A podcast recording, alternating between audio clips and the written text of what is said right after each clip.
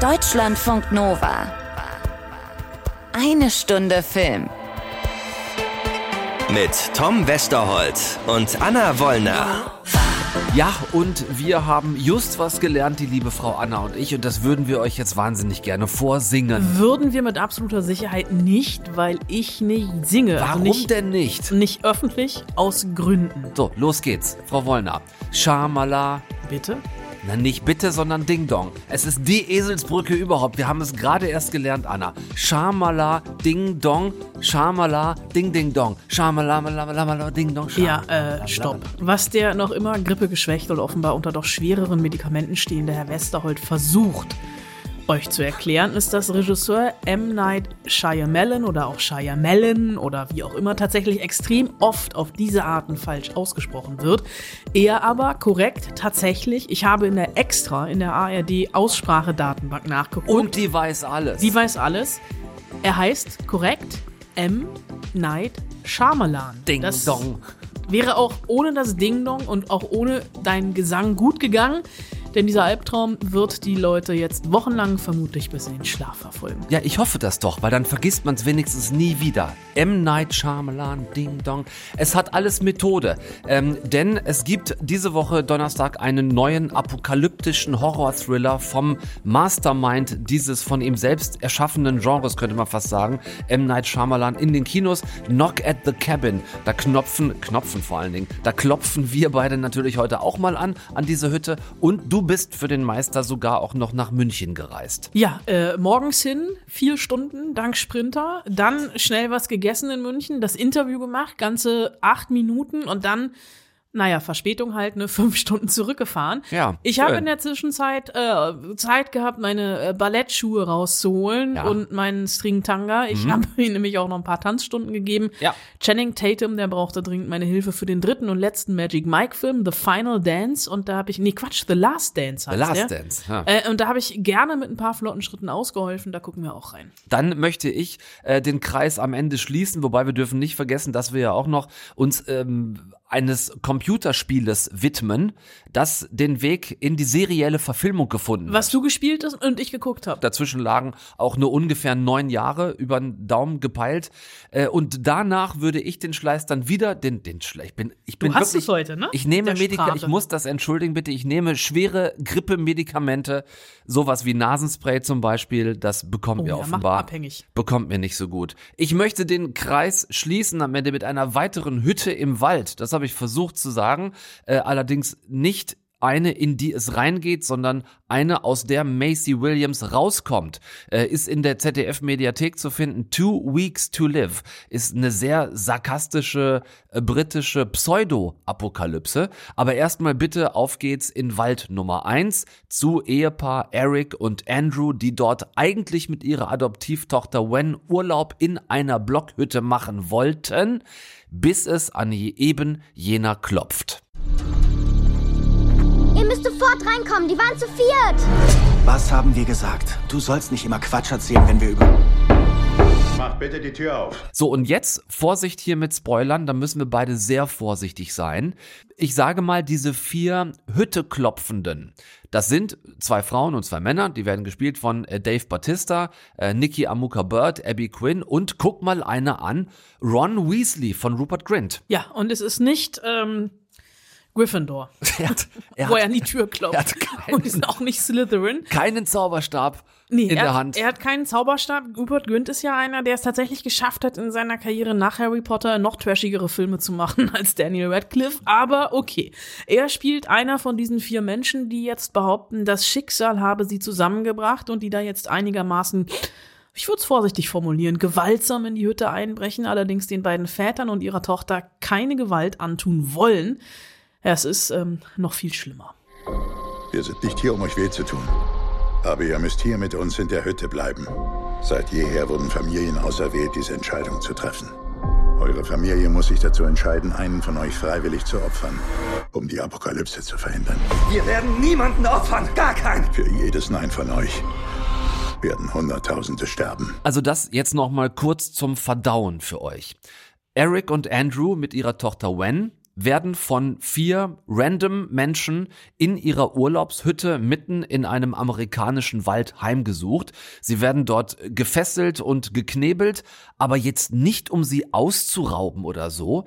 Stattdessen behaupten die zwei Männer und die zwei Frauen, sie wären gekommen, um dadurch das Ende der Welt zu verhindern, dass Eric, Andrew und Wen beschließen müssen, einen von sich drei zu töten, und die vier sagen, Sie können das nicht machen, sie müssen diesen Mord aber bezeugen, denn nur so könne die Apokalypse abgewendet werden. Was zum Teufel stimmt nicht mit Herrn Shyamalan Ding Dong? Mit dem stimmt ziemlich viel. Das Ganze basiert nämlich auf, einer Roma auf einem Roman, also das äh, Paul, Tra äh, Paul Tremblay heißt er, glaube ich, hat das äh, geschrieben 2018, so ein bisschen als Kommentar auf die Wahl von Trump, mit der er nämlich, also der Autor, große Probleme hatte. Und äh, Shyamalan hat das Ding jetzt einfach verfilmt äh, für sich und es ist ähm, ja, eigentlich eine Erweiterung des Home Invasion Genres. Also ich musste am Anfang tatsächlich so ein bisschen an Michael Haneke denken und Funny Games, so von wegen, ne, ähm, die wollen einfach nur ein paar Eier mhm. und übernehmen das ganze Haus, egal ob jetzt in der deutschen beziehungsweise österreichischen oder in der amerikanischen Fassung von Haneke.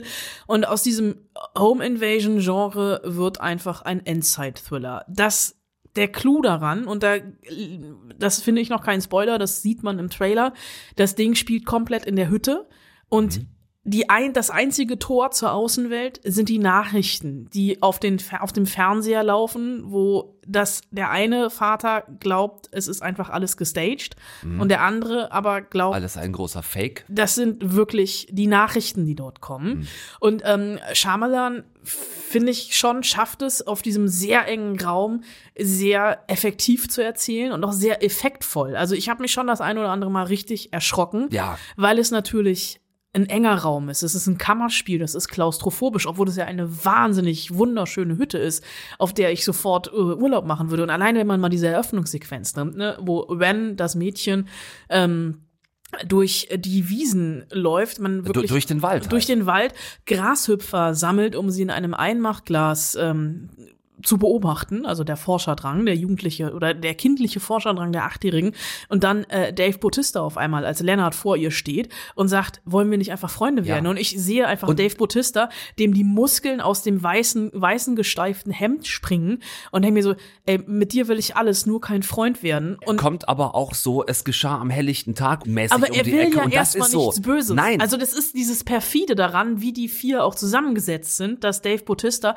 der das großartig macht macht. Aber das ist ja das Ding, was äh, M. Night Shyamalan genau in diesem Film macht. Er lässt es zwar alles in dieser Hütte spielen, aber die Hütte wird ja zu unserem Kopf. Also er verlagert das Grauen aus der Hütte in unsere Köpfe, weil wir ganz viele Situationen, auch da versuche ich nichts zu spoilern, völlig falsch einschätzen. Wir wissen die ganze Zeit nicht, sind das am Ende doch nur vier geistesgestörte Irre, die ähm, diesen Menschen was antun wollen? Sind es Anhänger irgendeiner Weltuntergangssekte? Sind es tatsächlich Vorboten der Apokalypse? Also er schickt uns ja zwischen allen Gedankenmodellen, die wir haben könnten, die ganze Zeit hin und her.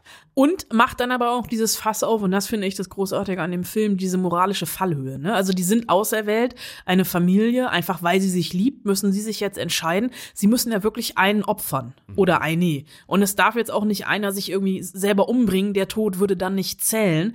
Sie müssen sich wirklich aktiv für einen entscheiden, aus ihrer Mitte heraus, den opfern, um die Apokalypse aufzuhalten. Das heißt, wir werden Menschenleben gegeneinander aufgewogen, also ein Menschenleben gegen hunderttausend Tausende, die bei einer der Plagen, die dann eventuell kommen könnten, ähm, äh, zu Tode kommen. Und dieses Dilemma, was die auch haben, also auf der einen Seite ist das hier alles Humbug? Wir sind die vier überhaupt? Und auf der anderen Seite, naja, wenn doch was dran ist, wie gehen wir damit um? Und da, finde ich, hat der Film mich schon gehabt. Absolut. Ihr könnt das ab Donnerstag selber überprüfen. Dann startet Knock at the Cabin bei uns überall in den Kinos. Dein Zug nach München, wann ist der gestartet? Du bist relativ früh los. Ich musste ich. sehr früh los. Ich bin um 8.11 Uhr Südkreuz eingestiegen. Ja, schön. Ich war um 12.02 Uhr äh, in München, mhm. hab schnell was gegessen und in München lag anders als in Berlin Schnee. Ich war viel zu, ich war viel zu falsch.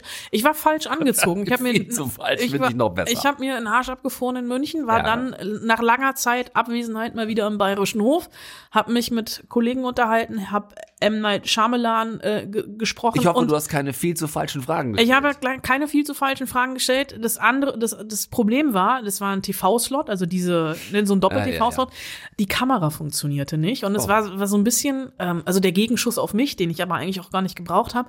Und wir hatten so eine awkward Minute, würde ich sagen, weil wir beide nicht wussten, machen wir jetzt schon das Interview? ja. Und Reden wir noch übers Wetter? reden wir noch übers Wetter? Und dann habe ich halt gesagt, ich komme aus Berlin, wir haben uns schon ein paar Mal getroffen. Und sagte er, oh, für München bist du aber viel zu falsch angezogen.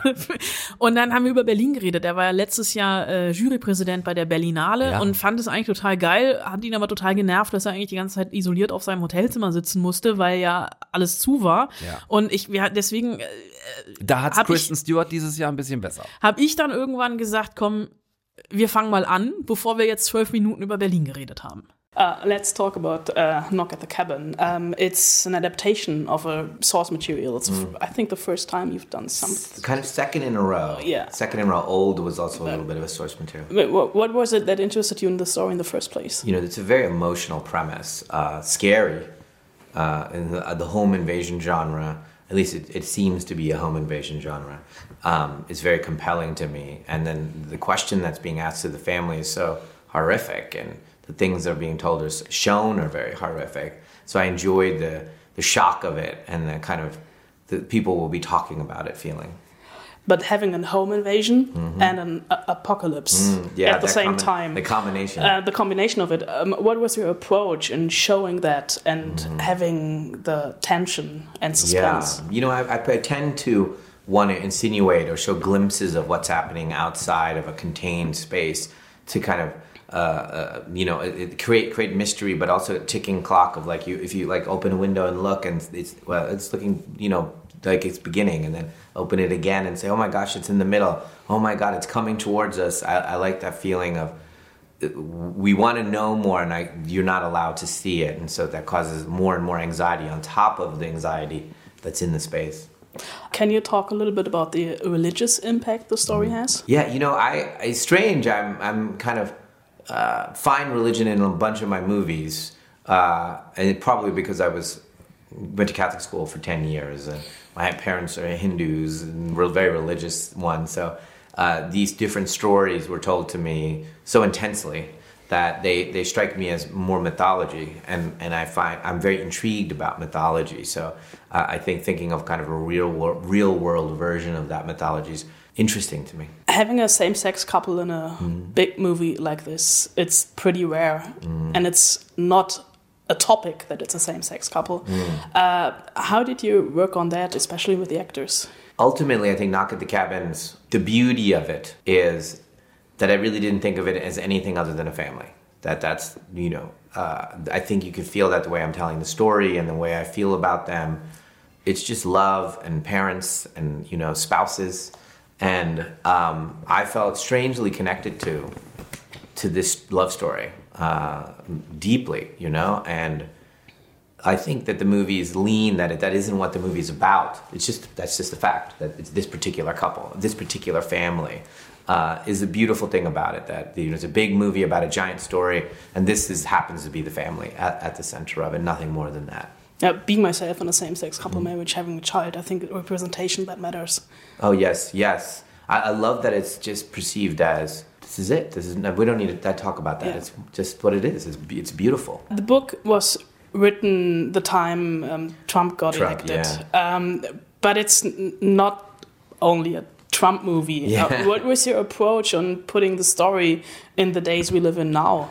You know, Paul, who wrote the book, um, I was clearly traumatized by the Trump being elected, and I was so down and depressed. I think he was feeling like the end world was coming to an end, really, and wrote a kind of uh, uh, and the, the world coming to an end. And um, for me, um, it, it's such a if he could have seen to now, you know that you know yes, it's definitely not a straight road, and definitely it, um, there's going to be pain and loss along the way, but there is uh, still a chance. There's still a chance for us, you know, and that's in my the way I, I think about things is that that we you know. Um, if there's a chance, then we, we, we have an opportunity. And, and uh, as a storyteller, I'm slightly different than Paul in that way. But watching the news today, it, it sometimes feel like we really live in an apocalypse right now. What do you think can we do to prevent it? You know, well, first of all, even the idea of news, which is very enter- entertainment oriented, right? There's not the news can't say to you, "Hey, today everything's going pretty well. Everything's everything's pretty much the same. Everything's going well." No one will watch, so the, the, they're under the same uh, rules that I am. Now, I'm openly telling you I'm entertaining you and I'm trying to scare you. They don't say a little thing doesn't say at the bottom of the news, "Hey, we're going to show you the 1% or the 2% of bad things that are happening in the world and we're never going to show you the extremely beautiful 5% that's happening. You know we're probably going to avoid all the middle as well. They don't do that where and they say oh it's news it's real. Yes it is but it's an aberration to make us feel fearful because we we watch more more avidly when we're a little bit scared so they're doing the same thing that i'm doing But talking about your work, um, you're in the business for like forever forever. Yeah. It feels like forever. and uh, you still manage to surprise the audience Oh. with your twists. How difficult is it to still surprise us? I mean, I don't really even think of it that way. You know, I'm, I think two things that I do that makes me extremely lucky. Like Knock at the Cabin is, I don't know, how, you know, 30 years I've been t- telling stories, and now, you know, kids are learning about me and watching the old movies, and it's an amazing thing. I'm like at these at the premieres in the different countries. I'm meeting influencers from you know, and they're teenagers and and all, and so they're like, I just watched Signs yesterday. Oh my god, that's amazing. I'm like, oh, that's great, and uh, and so it's very exciting. I, what I try to do is every single time out, do something that pushes me. So I don't feel safe. Just push, push, push. Do something unusual in a new angle of it, and I try to use cast and crew that I've never used before, so that um, I'm continually challenged. And a lot of times I'm using a lot of new crew members to that are beginning because I like that. At that beginning, they're they're they're it's scary and dangerous, and they're trying all new things. Like the composer of this movie, first time she's ever scored a movie. Um, she's from Iceland. I heard some music she did for a small TV show, and I said, "Do you want to do a big movie?" And she was like, "I would love to." And she she came and did this incredible score for at. I know that directors talk often like every movie is like a child, and it's hard to choose which one is the best. Yes. But um, looking back at your career, which one of your movies would you say was the most important for you? That's really hard. Um, I don't know about others. You know, maybe there's certain filmmakers, maybe Chris Nolan and maybe Tarantino, people that have written and, and done their own movies for decade after decade, rather than being hired to, rather than being hired onto a movie, might have a different feeling. I don't know. Maybe they feel the same way, and we all feel the same way. I don't know. Um, but each movie represents so much who I was at that time and what I was going through. So it has the pain, the scars, the limitations of whatever I was going through at that time. So in that way, they're they're precious and delicate and scary to to even look at um, sometimes because that was me at that time struggling with something. But do you know where your passion for telling stories comes from? I just happened to be at the right age when Steven Spielberg and George Lucas were telling their their amazing, amazing stories of Star Wars, Raiders of the Lost Ark, and E.T. and um, and then when I grew and as a teenager and in t- early twenties, then started studying all the filmmakers and started falling in love with the craft of it. There's something about movies that that it feels like religion. What I why I imagine other people feel about religion, you know. Um, I'm a part of something magical and bigger, and this feels right, and, and um, I, I want to feel this over and over again. I feel better when I feel this, and so I think as a kid I felt that, and I wanted to say, well, I want to make this feeling happen over and over. But a lot of people assume that cinema is dying, and I hope you disagree. I so vehemently disagree. Not because I'm hopeful. It's absolutely a lie that, that that cinemas are going away. Absolutely a lie. That's told by corporations and people wanting to say negative things.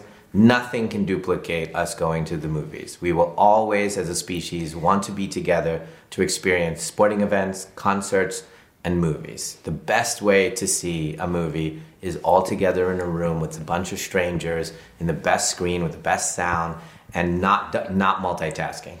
that's just that's all you can do is watch it and you have this group experience together it's gonna flourish forever Thank you. It was great talking to you. great talking to you München immer eine Reise wert, ein Gespräch mit M. Night Shyamalan auch immer eine Reise wert. Also ich meine, wenn man da mal kurz zurückgeht, ne, äh, bis zu The Sixth Sense, ähm, ich mochte ja auch Split und Glass, diese beiden Filme mit James McAvoy. Ich fand Old Wahnsinnig gerne. Also- Jahr, bis auf die letzten drei Minuten. Er hat's ja tatsächlich, also M. Night Shyamalan schafft es, seine eigenen Filme in den letzten drei Minuten immer mit dem Arsch einzureißen. Das hat er bei Knock at the Cabin, finde ich, nicht gemacht. Ab Donnerstag der Film für euch draußen und ähm, wenn ihr da falsch abbiegt, kann es euch passieren, dass ihr euch vorkommt wie in einer Time Machine gefangen. Denn äh, vielleicht nur einen Kinosaal weiter könnte euch Channing Tatum wortwörtlich mit dem nackten Arsch ins Gesicht springen. Worum geht's in der Show? Es ist der übliche, wird sie wegen der Liebe oder wegen des Geldes heiraten, Blödsinn. Wofür entscheidet sie sich, Geld oder Liebe? Die entscheidende Frage ist doch, wieso hat sie das Gefühl, dass sie wählen muss? Für mich klingt das, als müsste sie einfach loslassen. Braucht einen ordentlichen... Das vielleicht auch. Liebe Frau Anna, du äh, hast dir das selbstverständlich nochmal angeguckt. Ja. Ich wäre ja in diesem Fall, wenn ich die Zeit gehabt hätte, eher wegen Selma Hayek da reingegangen. Aber es soll ein letzter, ein finaler Tanz werden, maßgeblich auch mit diesen beiden zusammen, nämlich Channing Tatum und Selma Hayek. Lohnt sich das nackte Gehopse, ist die große Frage. Also ich finde es ja gar nicht so schlimm, ne? Also wenn wir noch mal einen Schritt zurückgehen, Magic Mike XXL, ähm, der, der zweite Film, der war überflüssig wie eine Wurzelbehandlung, auch An- ob der angenehm, nackten Männer, die angenehm, auch viel Tine. zu falsch angezogen waren, nämlich gar nicht. Die waren, Aber die waren viel zu gar nicht angezogen. ich fand den ersten Magic Mike ja wirklich phänomenal. Der kam ja wirklich wie Kai aus der Kiste und hat uns Aber durchaus, wollen wir bitte auch zugute halten, durchaus auch maßgeblich wegen Matthew McConaughey. und Channing Tatum. Und es ist ja auch so ein bisschen Channing Tatums eigene Geschichte. Und Magic Mike XXL hatte überhaupt kein Drehbuch mehr. Also da gab es nur noch nackte Männer. Und hier gibt's immerhin sowas wie eine Rahmenhandlung, nämlich Mike, gespielt von Channing Tatum, der sich ähm, Corona-bedingt und eines gesch geplatzten Geschäftes wegen als Barkeeper durchschlägt, wird von einer reichen Lady, von Selma Hayek, äh, nach einem Wahnsinns-Lapdance angeheuert, äh, ein altes Theater in London zu retten jettet mit ihr dann rüber nach London und muss da eine neue Show auf die Beine stellen. Wird dieses Theater geleitet von einem kleinen sprechenden Panda? nein, ich musste auch an Sing denken zwischendurch, aber nein, der ja aber auch wieder gesprochen wird von Matthew McConaughey. Ne? So. Tut er nicht, aber äh, Channing Tatum oder Mike ist, fühlt sich in London erstmal ein bisschen verarscht und macht dann aber wirklich eine Show. Und der zweite Unterschied zu Magic Mike XXL, der ja keine Handlung hatte, ist der, dass Steven Soderbergh wieder die Regie übernommen hat, was er im zweiten Teil ja auch nicht gemacht hat. Und ganz ehrlich, das ist schon sehr heiß inszeniert. Der Ne? zweite Teil wirkt, als hätte da überhaupt niemand Regie geführt. Das stimmt. Also Channing Tatums Bauchmuskeln, da bin ich schon ein bisschen neidisch. Die Körperbeherrschung ist der absolute Wahnsinn. Und es gibt schon auch so ein paar ironische Momente. Ne? Ich erinnere mich an den ersten Magic Mike. Da hat Channing Tatum ja, ich glaube, in seiner Tischlerei zu Hause auf dem Tischlertisch seinen ersten Lapdance gemacht. Hier ist es nicht mehr der selbst geschreinerte, kurz vorm Auseinanderfallende Tisch, sondern ein schwarzer Marmortisch in einer Luxusvilla, auf der er Selma Hayek mehr oder weniger verführt. Und es gibt dann auch noch so eine, eine Szene, die ich sehr, sehr geil fand, in einem Londoner Doppeldeckerbus. Ähm, die, also das waren so Momente, die mich hatten und nicht mehr einfach nur so, hier sind ein paar Stripper, die sich auf der Bühne ausziehen. Ähm, ich finde, diese Geschichte hat durchaus einen feministischen Unterton und es werden hier auch verschiedene Tanzstile ähm, Kombiniert. kombiniert. Also es ist nicht mehr einfach so dieses, dieser klassische Lapdance. Es gibt auch einen Balletttänzer, es gibt Breakdancer und durch diese Kombination von allem, ich hab, also ich war, ich war weit davon entfernt, meinen Schlüpper auf die Leinwand zu werfen. Aber ich habe kurz, kurz mit dem Gedanken gespielt und ich habe mich einfach wirklich diese, was waren es am Ende? Irgendwas zwischen 90 und 120 Minuten sehr gut unterhalten gefühlt. Ich habe zwei entscheidende Fragen an dich zu Magic Mike's Last Dance. Ähm, erste Frage ist, wenn Selma Hayek irgendwo tanzt, dann wünschen sich nach wie vor Millionen von Fans, dass sie das gefälligst auf einem Tisch tut, mit einer Schlange um den Hals und dass im Hintergrund Tito and Tarantula After Dark singen. Wie nah ist sie bei ihren Tanzszenen an dem, was Millionen von Fans von ihr immer noch aus äh, From Dusk Till Dawn als eine der heißesten Tanzszenen der Filmgeschichte nennen. Also sie wird ja angetanzt. Hm? Irgendwann tanzen die dann zusammen äh, zwischen einem von Channing Tatum vorher noch liebevoll überprüften, ob es denn auch hält. Einmal so ein, so ein Griff, äh, das ist, was denn das? So ein eingebautes Regal. Also Ja. kein Ikea, also kein, kein, Kein- kein- kein, Billigregal. Es ist schon, es ist schon stabil und äh, sie genießt das auch. Und äh, sie ist schon, also vorsichtig formuliert, da ist schon ein bisschen was gemacht worden Ja, okay. ähm, an ihrem Körper, Ja. aber ist auch okay. Also da war, meinst du, da war der Mechaniker dran? Der, Vorsichtig formuliert. Also der Oldtimer war in der Werkstatt. ja, Weil aber das ist absolut okay. Also ich fand sie fast heißer als Channing Tatum So. zwischendurch. Ich will nämlich auch gar kein, ich weiß nicht, ob es das schon gibt, äh, überhaupt kein Altersshaming oder so betreiben. Ich habe mich nur gefragt, weil ich ihn ja nicht gesehen habe. Channing Tatum ist mittlerweile 43, das kann passieren. Selma Hayek ist 58. Ähm, So sieht sie nicht aus. So, weil das kann ja dann auch mal auf der Leinwand ein bisschen peinlich wirken Nee, und man denkt nicht. so, überlasst es doch bitte einfach der nächsten Generation. Ich habe ich hab's nie als peinlich empfunden. Gut. Also auch dieser Tanz vom Anfang, der dann auch immer noch mal wieder auftaucht und am Ende, also äh, die die Schlussszene, bei der ja viele denken, du hast eine Strip-Show und erwartest dann irgendwie am Ende 30 nackte Männer auf der Bühne, ist in dem Sinne sehr, sehr, sehr, sehr reduziert, aber trotzdem fand ich sehr erotisch aufgeladen und ich fand das wirklich. Ähm, also ich brauche jetzt keinen Magic Mike 4. Es ist ja auch The Last Dance. Ich hoffe, sie halten sich dran. The very last dance. Irgendwann wird's bei Channing Tatum dann auch albern, aber alter Falter, 43 und so eine Körperbeherrschung, da ist nichts photoshoppt. Ich will nicht wissen, wie lange der im Gym war, um so auszusehen, aber das ist schon, also da ziehe ich natürlich meinen Stripperhut. Aha, so. Dann können wir also da auch einen Haken dran machen. Ab Donnerstag für euch noch einmal, wenn ihr möchtet, Magic Mike, aka Channing Tatum, von dem ich äh, immer noch weiß, das erste Treffen damals zum ersten Magic Mike Film, selbst da hat er schon gesagt, wie zum Kotzen er das Trainieren findet für so einen Film, weil man in der Zeit überhaupt keine, keine Burger, kein Bier, es gäbe überhaupt nichts Angenehmes im Leben, hat er uns damals erzählt. Ich erinnere mich auch, Channing Tatum ist für mich immer, er sieht dümmer aus, als er eigentlich ist. ja, ja, ganz genau. Lucky Logan, ne? Äh, Fantastischer Fant- Film, auch egal. Soderbergh übrigens. auch so, wir schweifen ab. Äh, Wir stellen kurz die Kinoleinwand beiseite. Brauchen wir ein paar Leute zum Anpacken, aber wir haben ja Personal zum Glück und schieben auch den, den Fernseher zumindest ähm, so hin, dass die alte Playstation nochmal angeschlossen werden kann. Denn das, worüber wir jetzt reden, da sind sich viele Gamer einig, ist eines der besten Computerspiele aller Zeiten. The Last of Us. Ein Spiel, das 2013 für die PlayZ rauskam und damals für einen echten Hype gesorgt hat. Ich habe es selbst damals auch gezockt, wenn auch gebe ich gerne zu, nie durch, also nie bis zum Schluss. Da hat mir bei vielen Spielen dann am Ende oft einfach, es hat mir die Geduld gefehlt. Aber es war ein Kracher damals, ich kann mich gut erinnern. Und seit ein paar Wochen jetzt gibt es eine entsprechende Verfilmung, äh, nicht als Spielfilm, sondern als Serie. Und zwar seit Anfang Januar und auch Woche für Woche, also Salami-Taktik, eine neue Folge bei Sky beziehungsweise äh, Wow, ist halt eine HBO-Produktion, Game of Thrones, ihr kennt das, wenn da immer noch Fernsehsender, gerade amerikanische, involviert sind, dann gibt's halt nur Woche für Woche eine neue Folge. Du hast dir die ersten drei Folgen davon jetzt schon reingetan. Äh, Für alle ganz ohne Zocker-Hintergrund.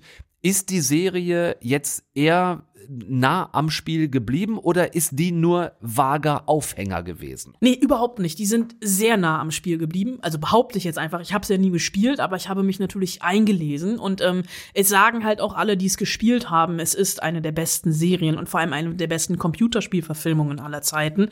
Ähm, das merkst du schon daran, ähm, dass einer der äh, Schöpfer des Spiels hier auch am Drehbuch mitgearbeitet hat. Äh, und äh, die wussten, glaube ich, wenn sie das zu sehr auseinander machen, gibt's einen Shitstorm. Wir sollten vielleicht noch mal, also wenn du hast es gespielt, ich habe es nicht gespielt. Es gibt sicherlich einige, die es auch nicht getan haben. Deswegen erkläre ich jetzt mal kurz, worum es überhaupt geht in diesem Bitte? Spiel. Wir befinden uns natürlich, ne, wir kennen das Gefühl, wenn wir aus dem Fenster gucken, in der Postapokalypse. Ähm, Gefühlt seit Jahren. äh, allerdings ist das hier keine Corona-Postapokalypse. Die Pandemie hier war noch ein bisschen schlimmer, ähm, ausgelöst durch Pilze im Jahr 2000. 2003, also vor 20 Jahren. Und mehr als die Hälfte der Weltbevölkerung wurde ausgelöscht beziehungsweise ist zu Zombies mutiert, ähm, werden allerdings nicht direkt als Zombies deklariert, sondern als infected, also als Infizierte. Und der Ablauf ist ganz einfach. Wer gebissen wird, der ist infiziert und somit auch verseucht und vorsorglich, das sehen wir zum Beispiel in Folge 2, wurden Tausende von Menschen umgebracht und in Massengräber verscharrt. Und es ist natürlich wesentlich schlimmer als die Corona-Pandemie. Im Kern geht's aber ums Eingemachte, und Wert, den wir auch heute noch hochhalten sollten, nämlich in all dem Leid da draußen irgendwie menschlich zu bleiben. Äh, Im Spiel damals ähm, waren es der schießwütige Texaner Joel und später dann die sehr junge, vielleicht erst so 13-, 14-jährige Ellie, äh, die auch irgendwie überlebt hatte, genau wie Joel und die man dann spielen konnte, so äh, Third-Person-Perspective, also die immer so im Bild, die dann so vor einem hergelaufen sind. Sind die auch in der Serie jetzt die Hauptfiguren? Sind sie und da gibt's halt auch diesen Zeitsprung, ne? Also die, die Pandemie ging 2003 los, aber die sind halt wesentlich später, haben die zueinander gefunden und so ein bisschen als äh, Vater-Tochter gespannt. Ähm, und äh, die beiden schlagen sich gemeinsam einmal quer durch die USA von Boston nach Wyoming und versuchen einfach in dieser sehr gefährlichen Tristesse, die mittlerweile einfach überall vorherrscht, zu überleben. Wenn für die Welt keine Hoffnung besteht, warum machst du dann weiter? Du hast die Welt nicht gesehen.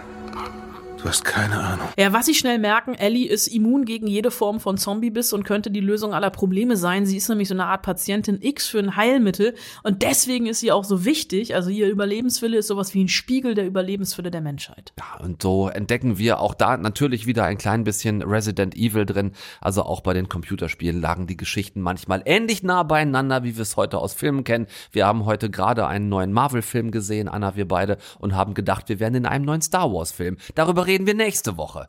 Ähm, wie viel von dem Konsolenspiel muss man denn jetzt kennen, um die Serie zu verstehen? Also du weißt, ne, ich bin bei The Sims stehen geblieben. Ich spiele Tetris auf dem Handy und ich hatte hier nie das Gefühl, ein Computerspiel zu gucken, obwohl viele Fans natürlich vieles wiedererkennen werden, gerade vom Setdesign und es gibt auch so ein paar Triggermomente aus dem Spiel, die hier jetzt einfach neu erlebt werden. Aber es gibt eben auch mehr Freiheit zu erzählen in einer Serie als in einem Computerspiel.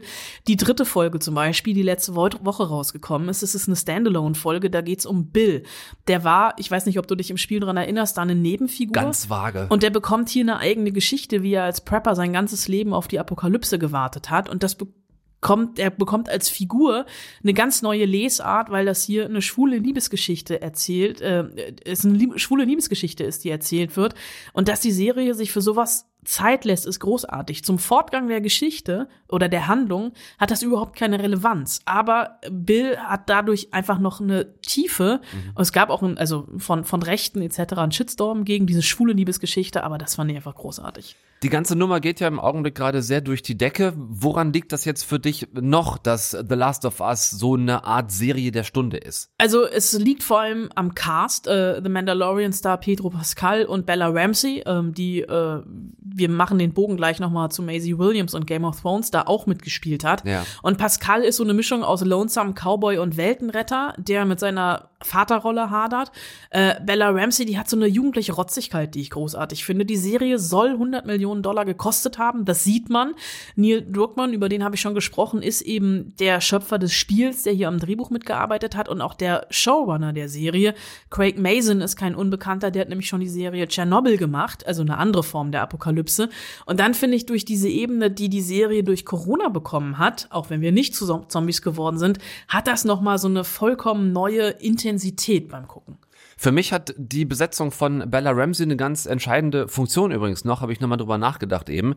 Denn wenn ich an das Spiel zurückdenke, dann war es damals so, und das war auch immer mal wieder Vorwurf, dass die ähm, Ellie im Spiel so designt war, dass die etwas sehr Lolita-mäßiges hatte. Da gab es den Vorwurf damals, damit sollen vor allem männliche Zocker an die Konsole gesaugt werden. Ist hier gar nicht. Und das ist nämlich hier tatsächlich bei Bella Ramsey, ich kenne ja bisher nur die Trailer, ist es nämlich gar nicht. Also von der geht überhaupt nichts Sexualisiertes aus. Das heißt, auch da scheinen die einiges richtig gemacht zu haben.